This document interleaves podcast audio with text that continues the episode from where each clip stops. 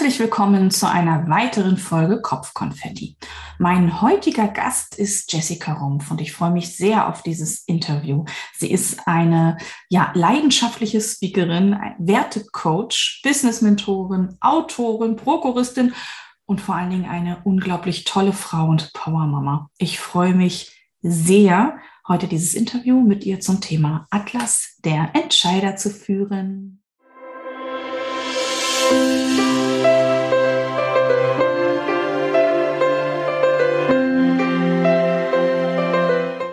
Jessica, ich freue mich total, dass du bei mir im Podcast Kopf Kopfkonfetti, Gott, jetzt kann ich schon überreden, super, Kopfkonfetti bist ähm, und wir heute über das Thema Entscheidungen und vor allen Dingen auch über den Atlas der Entscheider sprechen.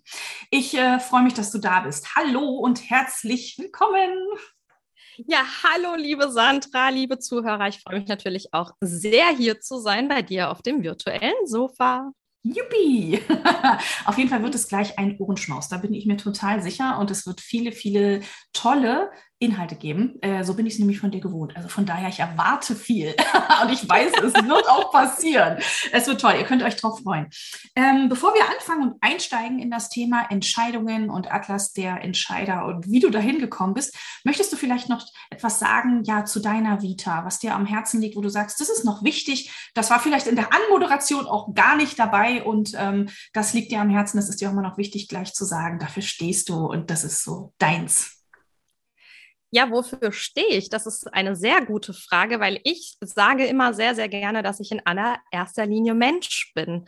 Und das wird bei diesen ganzen Rollen da draußen, die wir so einnehmen, bei den ganzen Aus- und Weiterbildungen, die wir machen, haben, sehr, sehr oft vergessen. Deswegen lege ich da immer noch mal einen großen Fokus drauf, weil mir persönlich ist es sehr wichtig und in meiner Arbeit auch, dass die Menschen, mit denen ich zusammenarbeite, dass ich sie wirklich als Menschen auch sehe. Und ein Mensch ist für mich eben gleich wertvoll und egal, was er darüber hinaus schon gemacht oder getan hat. Deswegen möchte ich das gar nicht hier weiter ausführen.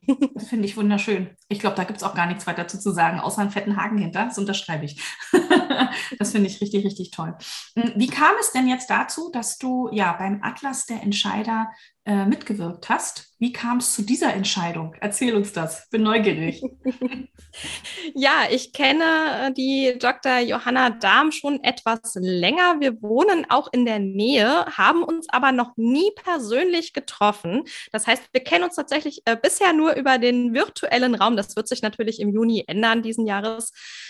Ähm, aber ich habe dadurch natürlich mitbekommen, dass sie viel zu dem Thema Entscheidungen macht und mein Thema, ähm, was das Thema Werte angeht, ja sehr eng verbunden ist damit. Und dann habe ich natürlich gesagt, hey, ich bin ja auch als Speakerin unterwegs und sie hat einfach aufgerufen, als äh, ja, Speakerin, als Rednerin dabei zu sein, eben bei den Clubhouse-Nächten der Entscheidung. Und so konnte ich nicht anders äh, umhin, äh, bei Nacht äh, zwei und drei dabei zu sein. Bei der ersten habe ich es leider zeitlich nicht geschafft. Da war ich, glaube ich, irgendwie unterwegs gewesen. Aber genau, so bin ich im Prinzip dazu gekommen. Und ja, es war auf jeden Fall eine, eine sehr spannende Angelegenheit, weil über Clubhouse zu reden, ohne dass die Menschen einsehen, das war auch schon mal eine besondere Sache. Das stimmt definitiv, kann ich nur bestätigen. Ja, ich war bei der ersten Nacht dabei und habe mich nicht getraut. ich bin nicht auf die Bühne. Ich hatte da schon die Entscheidung, die ich dann ähm, äh, quasi in der, bei der dritten Rednernacht äh, dann äh, erzählt habe. Aber da war es noch nicht öffentlich und dann habe ich mich nicht getraut. Ach ja. Ja, auch eine Entscheidung, ne? Es war auch eine Entscheidung, eine bewusste, dann doch nicht, auch wenn mir das Herz ein bisschen geblutet hat, äh, weil ich ja auch so gerne rede, aber dann doch nicht auf die Bühne zu gehen und das mitzuteilen. Ich dachte mir, vielleicht sollten es alle anderen vorher erst wissen, bevor ich das öffentlich mache. So, hm. das ist total klasse. Ja, ich glaube, dann habe ich das anders gemacht. da kommen wir bestimmt gleich noch dazu. Genau, weil das möchte ich jetzt nämlich erfahren. Was genau für Entscheidungen hast du, ähm, ja, oder für welche Entscheidungen hast du dich entschlossen, darüber zu sprechen? Über welche Entscheidung und warum? Und äh, was war's? Das interessiert mich vor allen Dingen jetzt.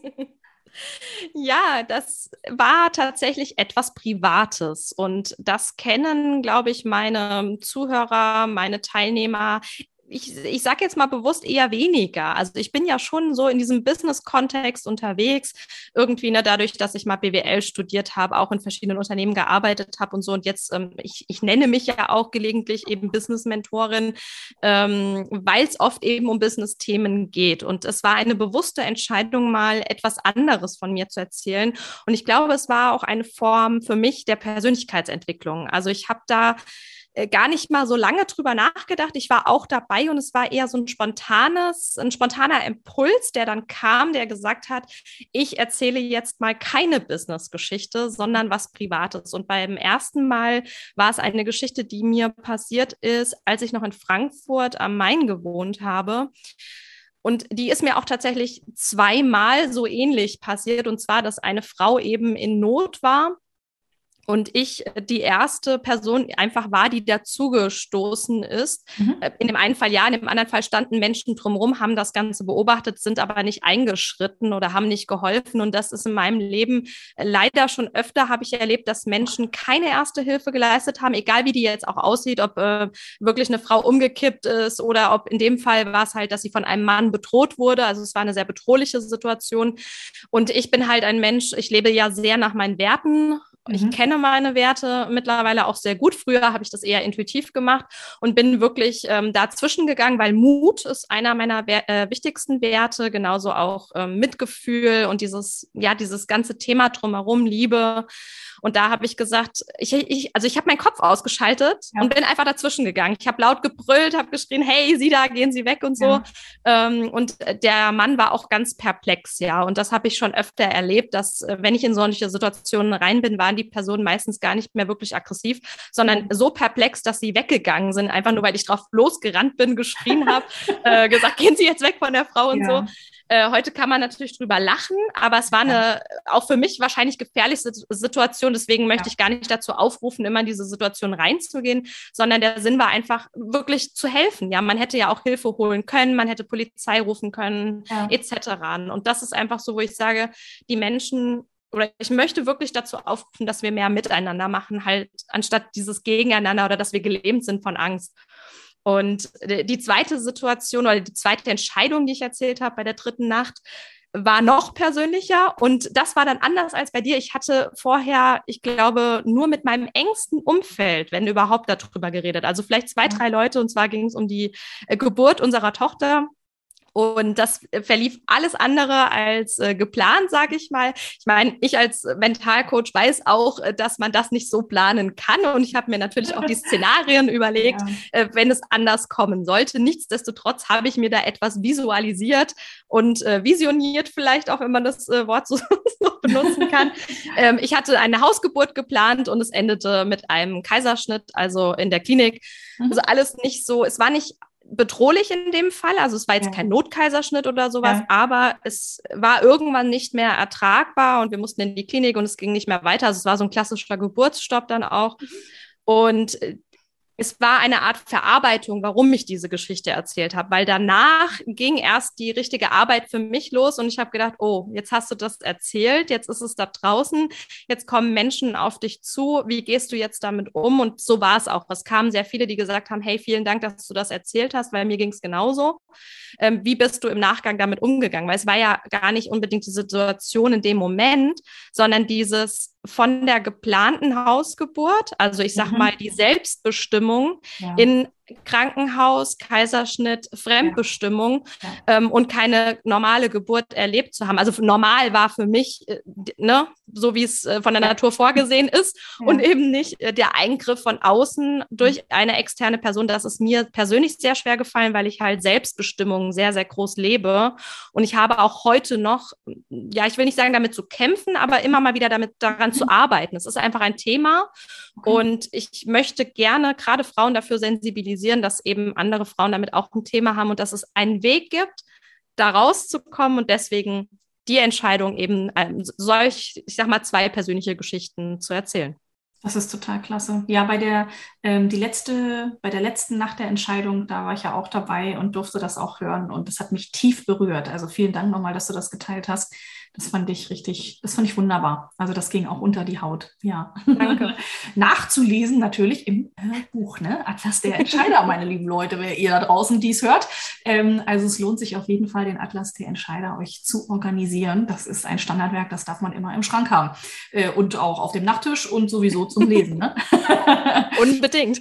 Unbedingt, genau. Mm, sag mal, wie triffst du Entscheidungen, wenn du so rückblickend auf wichtige Entscheidungen oder auf Entscheidungen, die ja vielleicht auch im Nachhinein gefährlich waren, zurückblickst? Wie triffst du deine Entscheidungen? Also festgestellt habe ich natürlich durch dieses Aufarbeiten, wie treffe ich Entscheidungen, dass ich ein sehr intuitiver Mensch bin, also ein Bauchmensch, der sehr viel eben aus dem Bauch heraus äh, trifft. Das hat mich natürlich dahin geführt, dass ich diese Entscheidung für mein Leben getroffen habe, die ich getroffen habe. Ähm, seit ich mir aber bewusster nochmal bin über das Thema Werte und ich weiß, dass alles darauf aufbaut, ist es so, dass ich eben ähm, wichtige Entscheidungen, die ich jetzt treffe, mit meinen wichtigsten Werten auch abgleiche. Also dass ich wirklich gucke, was ist mir besonders besonders wichtig. Ist diese Entscheidung jetzt förderlich, also ich sage mal dienlich für meine Werte oder eben nicht? Und dann ist es wirklich so, wenn ich die dann auf Grundlage meiner Werte treffe, kann ich gar keine falsche Entscheidung mehr treffen. Also das ist so den, den Tipp, den ich da auch immer gerne mit rausgebe. Das ist total wunderbar. Wie finden Menschen wieder zu ihren Werten? Ja, das ist die Frage, die meistens äh, gestellt wird, weil es ist ja kein Thema, was wir irgendwo lernen. Ne? Also es wird jetzt weder in der Schule behandelt, noch Leider. im Studium, äh, selbst ja. bei uns, würde ich mal behaupten, in dieser ganzen Persönlichkeitsentwicklung und Coaching-Szene, also zumindest habe ich das festgestellt, ich möchte niemandem zu nahe treten, aber bei der Recherche für mein Buch, dass sich äh, so gut wie niemand weitestgehend mal tiefer mit dem Thema Werte beschäftigt hat. Und wie kommen wir denn dahin und wie kriegen wir denn wieder unsere Intuition? Weil Werte sind etwas sehr Intuitives. Also da können wir äh, selten mit dem Verstand wirklich rangehen. Wir brauchen ihn, um bestimmte Dinge zu verstehen, aber es ist jedoch wichtig, irgendwie da mal wieder an die Intuition zu kommen. Und natürlich ist es einfacher, wenn man einen Coach, einen Mentor an der Seite hat, der weiß, wie man das macht, aber man kann es auch selber. Ich habe auch eine Anleitung extra in meinem, äh, in meinem Buch zum Beispiel gegeben und auch natürlich Tipps im Atlas der Entscheider, ganz klar. Ähm, der erste oder ich sag mal der einfachste Schritt, um es mal hier ein bisschen abzukürzen, ist immer, wenn man sich damit noch nicht beschäftigt hat, man nimmt sich mal eine Wertetabelle zur Hand. Die findet man, wenn man zum Beispiel googelt mhm. ähm, oder man schreibt mir eine Nachricht, keine Ahnung. Und dann geht man da wirklich mal intuitiv ran. Das heißt, einen Timer zu stellen, das Gehirn mal versuchen auszuschalten und intuitiv einfach nur Worte anzukreuzen, die einen irgendwie tangieren. Also wo man irgendwie ein Gefühl dazu bekommt. Man sollte nicht da irgendwas reininterpretieren. Also wenn da jetzt zum Beispiel ähm, Erfolg, Ehrgeiz, ähm, Unabhängigkeit, was auch immer steht, da gar nicht drüber nachdenken, was es bedeutet, sondern nur zu gucken, spricht mich das Wort irgendwie an. Und dann mal wieder runterzubrechen, auch mal in die Definitionen reinzugehen, was bedeuten denn diese einzelnen Werte überhaupt, was sagen die aus? Und das bringt uns ganz schnell dahin zu fühlen, was uns im Leben wichtig ist. Und natürlich kann man dann auch mal gucken in der Vergangenheit, was war mir da wichtig? Ja, also auch immer, wenn wir mal ein ungutes Gefühl haben, hat das sehr oft mit den Werten was zu tun, weil irgendein Wert einfach nicht gelebt wird. Und das hilft sehr, sehr vielen Menschen, also meinen Teilnehmerinnen natürlich, äh, da auch mal wieder den Weg zu ihren Werten zu finden. Natürlich Klar gibt es da noch mehrere Schritte, die man danach gehen darf, aber mhm. das ist so der erste, einfachste und schnelle Tipp, den ich an dieser Stelle zumindest geben kann. Das finde ich total schön. Ich beruhigt jetzt jetzt ein bisschen, weil ich mache das tatsächlich genauso, wie du das gerade beschrieben hast, ohne dass ich wusste, dass du das so machst, äh, auch Yay. mit meinen Teilnehmern. Und das ist für mich Grundlage, bevor wir mit irgendetwas anderem starten, auch bei meinen Positionierungsworkshops. Die dürfen sich erst mit ihren Werten beschäftigen. Die sind für mich die Grundlage für alles. Und jetzt war ich ganz gespannt, wie du das machst. Dachte mir so, ich bin ja ja kein Tiefenexperte. Ich mache das nur intuitiv und denke mir, das ist wichtig. Und, und das ist, aber weißt ja. du, Sandra, das ist genau die Lösung. Ja, du machst es ja. intuitiv, weil wenn wir Dinge intuitiv machen, dann sind sie richtig. Dann, also für uns richtig, ne? obwohl es kein richtig und kein falsch gibt, genau. aber sie sind stimmig. Du ja. kannst sagen, es ist stimmig. Und das ist das Wichtige bei uns auch im Business, dass wir die Dinge tun, am besten wirklich intuitiv. Natürlich bringen auch, das weiß ich, du und ich, wir sind auch Menschen, die interessieren sich sehr für Weiterbildung. Das heißt, wir bringen auch unseren Kopf damit rein. Wir wollen das verstehen. Wir wollen auch unseren Teilnehmern das erklären. Und das ist, glaube ich, die Essenz, ne? dass wir dann Kopf, Herz und Bauch eben zusammenbringen. Und dann können wir die Dinge nur richtig angehen. Also ich sage auch immer, ich habe nicht, ähm, wie sagt man denn, das Patentrezept oder möchte wirklich behaupten, dass ich die Einzige bin oder die eine von wenigen, die da den Schlüssel gefunden hat. Nein, es gibt viele Wege dahin, aber viele machen es wirklich nur oberflächlich. Und das ja. ist einfach so der Punkt, wo ich sage, du darfst gerne mal dahin schauen, ein bisschen tiefer zu gehen. Auf jeden Fall, genau. Aber das, ach, das finde ich schön. Ja, genau so mache ich das auch. Und äh, mir selbst hat es auch total geholfen, nicht immer alles anzuzweifeln, was ich tue. Denn das, was meine Entscheidungen, die ich treffe, basieren auf meinen Werten und die kommuniziere ich auch nach außen. Und äh, ja, das kann ich jedem nur empfehlen, das tatsächlich als Basis zu nehmen, als Fundament. Ach, schön, das freut mich. ähm, wenn du jetzt oder wenn wir da draußen jetzt Menschen haben, die sagen, ja, aber so einfach ist das alles nicht, äh, Entscheidungen zu treffen und meine Werte. Und dann haben wir ja noch die Menschen im Außen, die wollen ja auch alle was. Wie mache ich denn jetzt alle glücklich? Ähm, was ist so der wertvollste, uh, Achtung, Wortspiel, das war gar nicht schlecht gerade. ja. uh, der wertvollste Tipp, den du jemandem noch mit an die Hand geben kannst, der gerade da auch so ein bisschen struggelt? Das ist eine auch ein, natürlich eine super gute Frage, weil ich glaube, wir suchen immer nach diesem ultimativen Tipp. Und äh, wahrscheinlich habe ich es gerade in der vorherigen Frage, Antwort schon äh, beantwortet. Es gibt ihn nicht, diesen ultimativen Tipp. Also deine Werte machen natürlich ganz viel. Sie helfen dir wirklich, Entscheidungen zu treffen, ähm, da eine leichtere Entscheidung zu treffen. Aber ich kann nur empfehlen und das wirklich aus, aus vollem Herzen und aus, aus dem ganzen Bauch raus, dass du dich auf dein Bauchgefühl ich nenne es einfach mal Bauchgefühl, weil mit Intuition, da äh, strugglen viele auch schon wieder, dass du dich auf dein Bauchgefühl auch verlässt, weil das ist das, was dir angeboren ist, mit dem du auf die Welt gekommen bist. Du hast es als Kind gewusst, Du hast auch als Kind gewusst, dass du ein wertvolles Wesen bist und du hast es wahrscheinlich über die Zeit verloren, verlernt, weil man es dir auch aberzogen hat. Das heißt, dein Umfeld hat dich beeinflusst, dir gesagt, was richtig und falsch ist. Und wenn du das jetzt hörst, reflektiere einfach mal für dich, was ist richtig, was ist falsch, wie fühlt es sich für dich eben stimmig und wie fühlt es sich für dich nicht stimmig an. Und wenn sich etwas bei dir nicht stimmig anfühlt, dann ist es nun mal nicht der richtige Weg dann geh bitte, bitte, bitte einen anderen Weg. Auch wenn dir irgendjemand erzählt, ähm, das Marketingrezept für XY ist ähm, ja eben XY ja. oder Z, ähm, dann fühle bitte in dich rein. Ist es für dich stimmig? Weil wenn es für dich nicht stimmig ist, wird es langfristig nicht zu Erfolg führen. Kurzfristig vielleicht ja, weil es eine bestimmte Strategie ist, die funktioniert. Aber ich bin der festen Überzeugung, dass es nicht auf Dauer funktionieren kann, weil dann lebst du wieder gegen deine Werte und das macht dich langfristig eben nicht glücklich, nicht gesund, nicht erfolgreich etc. Mehr, mehr kann ich leider nicht dazu sagen. Ich hoffe, das hilft soweit. Das ist fantastisch auf jeden Fall. Würde ich genauso unterschreiben und das ist äh, ja super wertvoll, definitiv. Und ähm, ich kenne auch viele Menschen und das vielleicht für dich da draußen, die sagen, ja, aber wie fühlt sich denn mein Bauchgefühl an? Ich habe das vielleicht auch gar nicht. Keine Angst, jeder hat ein Bauchgefühl aber jeder hat es anders und es fühlt sich für jeden anders an. Für die einen sind es Wellen, die, es gibt Menschen, die müssen immer eine Nacht drüber schlafen, um, um sicher zu sein, das zu fühlen. Es gibt Menschen, die haben nur einen ganz kurzen Impuls. Es ist bei jedem tatsächlich ein bisschen anders. Und deswegen ist es umso wichtiger, dass du dich wieder fühlst und dass du in dich hineinhorchst und dir die Zeit nimmst, zu spüren, was ist richtig für dich und was nicht ja, das kann ich noch so mitgeben. Ja. Ich danke dir für dieses grandiose Interview. Ich fand das wunderbar. Ähm, wirklich, es war richtig, richtig schön. Da ist wahnsinnig viel drin. Also ja, wir haben ja auch alle deine Links und Kontaktdaten und wenn dich jemand finden möchte, das ist alles in den Show Notes.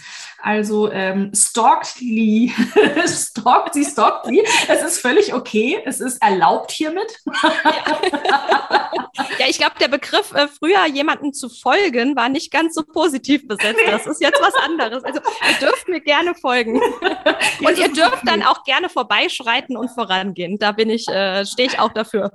Wunderbar, sehr schön. Ich danke dir. Ähm, es war schön, dass du hier warst und ich freue mich auf den Atlas der Entscheider und darauf, deine Geschichten nochmal lesen zu dürfen. Ich danke dir, dass du da warst. Ja, vielen, vielen lieben Dank an dieser Stelle auch nochmal an dich, liebe Sandra, für das äh, wirklich nette Interview und vielen Dank auch für die Einladung. Gerne. Bis zum nächsten Mal. Tschüss.